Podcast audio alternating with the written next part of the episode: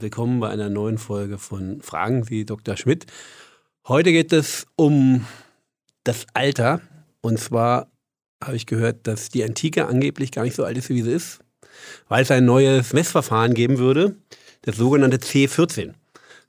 Aber ich habe das überhaupt nicht verstanden. Neu ist daran gar nichts. Neu ist eigentlich höchstens, dass man äh, antike Funde äh, damit genauer untersucht. Das, äh, die Antike ist ja gewissermaßen der Bereich der Archäologie, der am längsten schon beforscht wird. Also wir erinnern uns an Troja und sowas, nicht?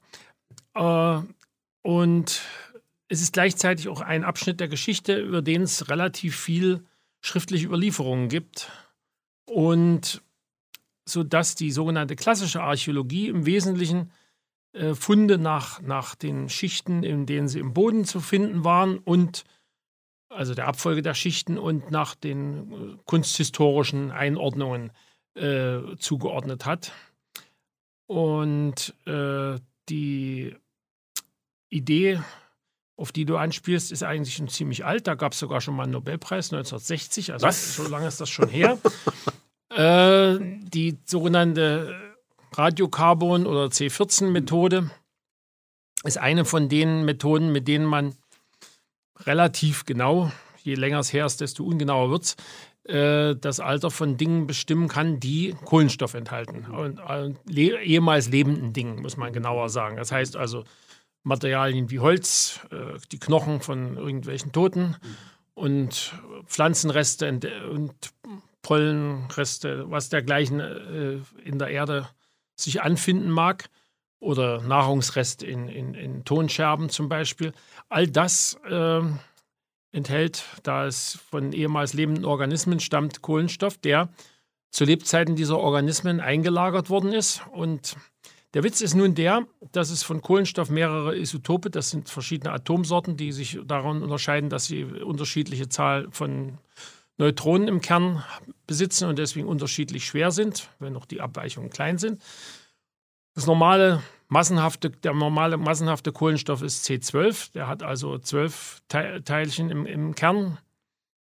Und C14 hat eben zwei mehr und das sind eben zwei Neutronen und ist deswegen etwas instabiler. Er zerfällt also radioaktiv, wenn auch sehr langsam. Das ist das Schöne, dass er das sehr langsam macht, weil dadurch ist erstens nicht gefährlich und zweitens kann man damit eben diese Datierung machen, weil äh, dieser Kohlenstoff äh, C14 entsteht fortlaufend in der oberen Atmosphäre durch den Beschuss mit Teilchen aus der kosmischen Strahlung.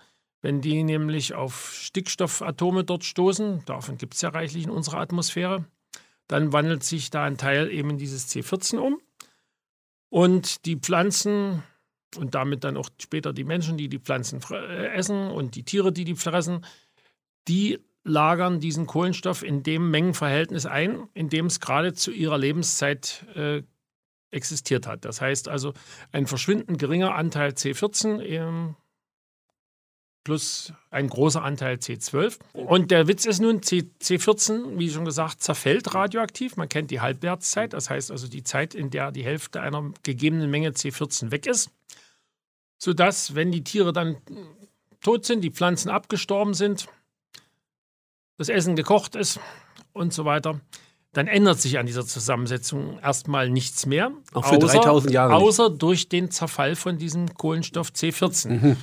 Und daraus ergibt sich, je weniger von diesem C14 in einer Probe drin ist, desto älter ist es. Und nun ist der eigentliche wunde Punkt an der Geschichte, das hat man vor allen Dingen versucht für urzeitliche Funde in, in, und für Funde in Gegenden, wo man eben keine brauchbaren äh, schriftlichen Überlieferungen hat und auch die mündlichen eher sich nicht gut einordnen lassen in irgendwelche vernünftigen Zeitabläufe. Da hat man das zuerst probiert. Der Typ, der den Nobelpreis gekriegt hat, hat irgendein Stück äh, ägyptisches Akazienholz aus irgendeinem Grab damit untersucht und konnte es damit erstmals ziemlich genau datieren, ohne sich dabei bloß auf die äh, mehr oder minder vagen Angaben des Alten Testaments oder der mehr oder minder glaubhaft entschlüsselten Hieroglyphen zu verlassen müssen. Und diese Methode kann man natürlich auch auf die Funde der griechischen Antike anwenden, auch der frühen griechischen Antike. wo sie offenbar bislang nicht in dem Maße angewendet worden ist. Und siehe da, ist alles Und siehe da, es ist nicht etwas jünger, es ist etwas älter. Der ganze Quatsch fing schon 100 Jahre mindestens früher an. Aber der eigentliche Haken an der Sache ist, die Antike macht das alles noch ziemlich gut funktionieren. Aber schwierig wird es, wenn man sich der Frühzeit der Menschheit zuwendet, wo es natürlich besonders interessant wäre, weil da nun garantiert keine schriftlichen Über Überlieferungen existieren. Die konnten ja noch nicht mal besonders äh, verständlich für uns sprechen, geschweige denn schreiben. Und da taucht dann das Problem auf, je länger es her ist, desto weniger C14 ist natürlich da. Und irgendwann äh, sackt der Wert dann unter die Nachweisgrenze. Wann ist das? das na, Kurz ich, nach Erdentstehung. Also, äh, nee, nee, nee. Ach, das ist, nee, da, solche Sachen, so alte Sachen gehen gar nicht auf diese Weise. Da gibt es andere Methoden, die auch mit radioaktiven Zerfällen arbeiten, auch von anderen Elementen. Nee, also in dem Fall, im Prinzip ist eigentlich bei der Eiszeit, Mhm, ab Schluss. der Eiszeit, Ende der Eiszeit wird es dann, wird's dann wolkig. Aha. Und äh, insofern sind äh, Angaben eben über die zeitgleiche Existenz an einem bestimmten Ort von Homo sapiens, also dem modernen Menschen, und äh, dem Neandertalern oder den Nisova-Menschen, sind eher mit Vorsicht zu genießen. Von daher. Hinzu kommt, dass man oftmals ja auch zwar bestimmte Objekte zusammenfindet, also bestimmte Werkzeuge, Steinwerkzeuge, bestimmte Knochenreste, aber es natürlich nicht wenn es sich um Höhlen handelte, die irgendwann mal als Kultstätten und dann wieder mal nicht. Und ist natürlich auch nicht raus, in welcher Abfolge die dort gelandet sind, die Sachen. Und bei solchen Sachen ist dann ist schwierig. Und dann kommt noch dazu, auch bei den Zeiträumen bis zur Eiszeit, also die letzten 10.000 Jahre, dass äh, die, die Bildungsrate von diesem C14 in der oberen Atmosphäre, die ist nicht konstant, bedauerlicherweise. Weil immer dann, wenn das Erdmagnetfeld sich mal geändert hat ein bisschen oder ein großer Sonnensturm war und es dadurch verbeult ist, dann bleiben einige der geladenen Teilchen eben nicht dort hängen, wo sie normalerweise hängen bleiben, sondern rauschen viel tiefer in der Atmosphäre und es bildet sich viel mehr äh, C14, als man normalerweise hat. Man braucht also außerdem noch irgendeine so eine Art Eichsystem. Ja. Und als Eichsystem, passenderweise könnte man dafür auch Eichen nehmen, äh, dienen, dienen vor allen Dingen alte Holzreste und deren Jahresringe. Aha. Weil die kann man zum Teil sehr genau zuordnen. Und da hat äh, da es insofern auch noch neuer als die Frage mit der Antike. Äh, Gab es jetzt im Sommer auch eine neue Studie äh, aus, Gott, wo waren die her? Hm, irgendeine deutsche Uni. Fällt mir jetzt nicht ein, müsste ich nachschauen. Die hatten eben aufgrund ihrer Sammlung alter äh, Holzstücken, haben die, äh, die für einige Zeitabschnitte das äh, System neu eichen können. Weil du hast ja im Holz hast du ja immer die Jahresringe und du hast im Holz natürlich auch Kohlenstoff. Also das fügt sich gut zusammen und man hat natürlich äh, außerdem noch für bestimmte äh, Zeitpunkte, wenn man so will, also von wenigen Jahren, hat man außerdem noch andere geologische Spuren, die man als Hinweis nehmen kann. Zum Beispiel gab es verschiedene äh, Riesenvulkanausbrüche, die sich entsprechend in so einer Art Dauerwinter niedergeschlagen haben, sodass also immer mal wieder Abschnitte auftauchen, wo es wo die Jahresringe quasi wie, wie, wie dreimal Winter hintereinander statt Sommer, Winter, Sommer äh, gewesen sind. Und die Ablagerungen von diesen Vulkanausbrüchen sind in der Regel auch zu, zu finden. Aber das Holz ist doch nicht so alt, oder? Das, Das Holz, also die Holz, die Holz, die Holzbibliothek dieser Universität, so sagen sie nach eigen, sagen sie selber, die erstreckt sich über die letzten 11.000 Jahre. 11.000 Jahre, wirklich. Ich meine, wir hatten ja schon mal in einer. Nicht die einzelnen Bäume werden so alt, das ist natürlich klar. hatten wir in einer Aber es früheren gibt, Folge schon mal natürlich, diskutiert. es gibt natürlich, du hast natürlich zu den einzelnen äh, Baumresten hast du natürlich häufig äh, durch, die, durch die Schicht, in der sie liegen, Angaben darüber, ob sie nun vor oder nach jenem bestimmten Vulkanausbruch äh, dort äh, eingescharrt worden sind von, von den Zeitläuften oder und daraus kannst du dann erstmal schon mal zuordnen, wurde die 500 Jahre oder so, die der Baum gerade hinter sich hatte, nun einsortierst, in welches Jahrtausend vor. Und wir hatten das ja schon mal diskutiert, so ein Baum, der schafft ja wie lange? 2000 Jahre oder was? Das sind verschieden. Also es gibt einige, die, die schaffen es bis auf 5000 Aha. Jahre. Das ganz langsam wachsende Krüppelkiefern im Hochgebirge. Mhm. Also alles, was unter sehr ungünstigen Bedingungen wächst, wächst in der Regel auch sehr langsam. Mhm. Okay, und wie machen die jetzt, wie ist die Methode? Äh, also Ja. wird das irgendwie beschossen, das Holz? Oder, nee, oder, nee, nee, nee, die oder- gucken sich dann, die gucken sich dann, äh, die machen, also von den jeweiligen organischen Proben, die man datieren will, nimmt man also eine kleine Menge. Die wird dann, die wird dann äh, so verdampft gewissermaßen, dass man sie mit einem sogenannten Massenspektrometer, das ist also ein Gerät, mit dem man äh, kleinere Proben, die ganzen Atome davon äh, ionisiert durch, durch äh, beschleunigt und dann an Ablenkungsmagneten Magneten vorbeischießt. Und da kann man dann äh, die einzelnen sch- verschieden schweren Kohlenstoffvarianten äh, voneinander trennen. Das ist ja klar, kennst du ja vielleicht, wenn du irgendwo einen Stein wirfst, dann kommt ein leichter Stein. Natürlich äh, lässt sich leichter durch einen Windstoß ablenken, in dem Falle das Magnetfeld, als ein schwerer Stein. Und so ist es eben auch. Das C14 wird eben, wird eben anders abgelenkt, äh, wird eben weniger abgelenkt als, als das C12. Und das heißt, man kann die dann die einzelnen Isotope trennen. Das Verfahren ist natürlich sehr aufwendig. Also die, die wohl größte Anlage der Art steht, glaube ich, in, in, in Oxford, glaube ich, haben die so ein Teil.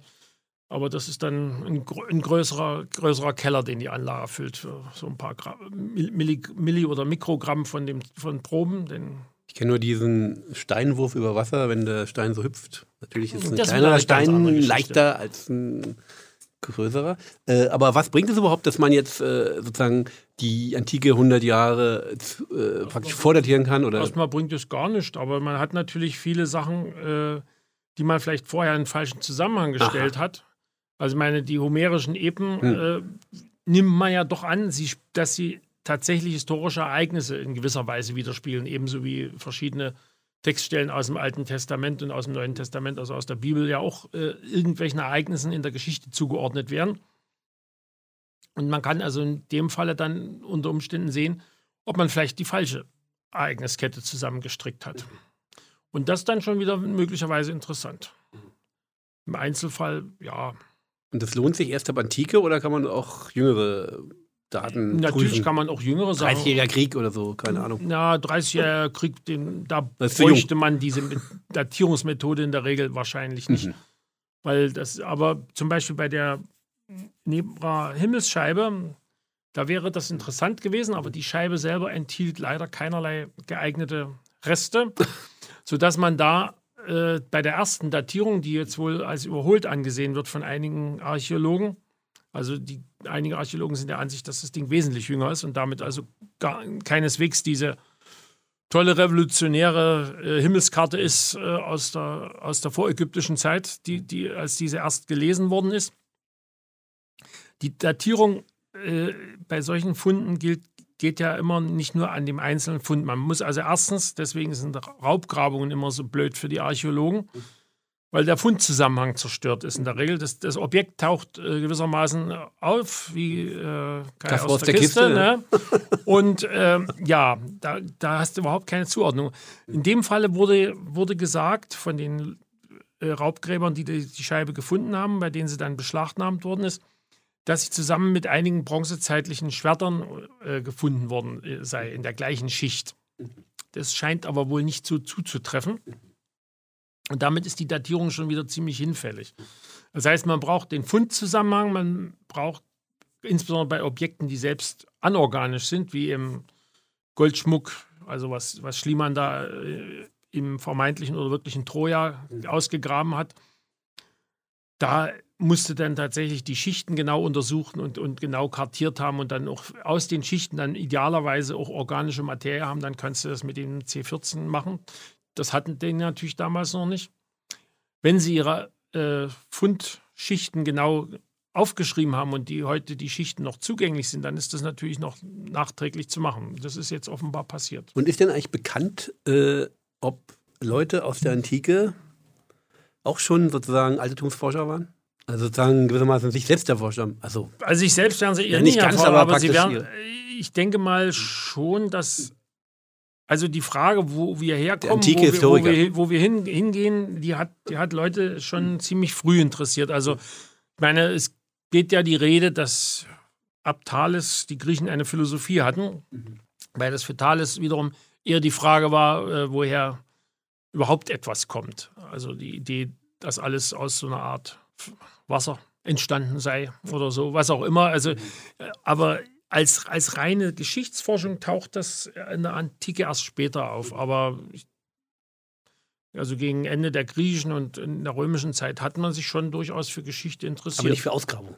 aber nicht für Ausgrabung. Also Archäologie hat nur, also bis, man muss sowieso sagen, die Archäologie war eigentlich bis weit ins 19. Jahrhundert nur sehr schwer und mit, mit sehr viel guten Willen von Grabräuberei und Schatzsuche zu unterscheiden. Und wolltest du mal Archäologe werden? Witzigerweise ja. Einer meiner ersten Berufswünsche in der 10. Klasse oder so war, Archäologe zu werden. Dann hat mein Vater mich mal zu irgendeinem Archäologen mitgeschleppt, den er kannte. Und das, da kam ich dann auf den Trichter, dass man als Archäologe mit größerer Wahrscheinlichkeit, zumindest als DDR-Archäologe, die meiste Zeit in irgendeinem Museum zubringt. Das fand ich dann doch nicht so toll. Aber jetzt könntest du im Alter, beginnenden Alter, können wir umschulen. Das wäre ein ziemlich dickes Ei, würde ich mal sagen. Also umschulen. Man sollte nicht unterschätzen, dass das Lernen Äh, äh, mit dem Alter auch immer schwieriger wird. Man lernt immer schlechter. Also das merkst du, wenn du mal versuchst, irgendeine Fremdsprache jetzt dir neu anzueignen. Selbst wenn du dein ganzes Leben lang von Fremdsprachen gelebt, gelebt hast, eine neue Fremdsprache dir drauf zu drücken, das ist, je älter du wirst, desto schwieriger. Und das gilt wahrscheinlich auch mit anderen Wissenszusammenhängen. Oder wolltest du jetzt mal Physik machen? Gott bewahre. Also vielleicht eine Fremdsprache fange ich vielleicht in fünf Jahren mit an. Fuß. Na dann, good luck.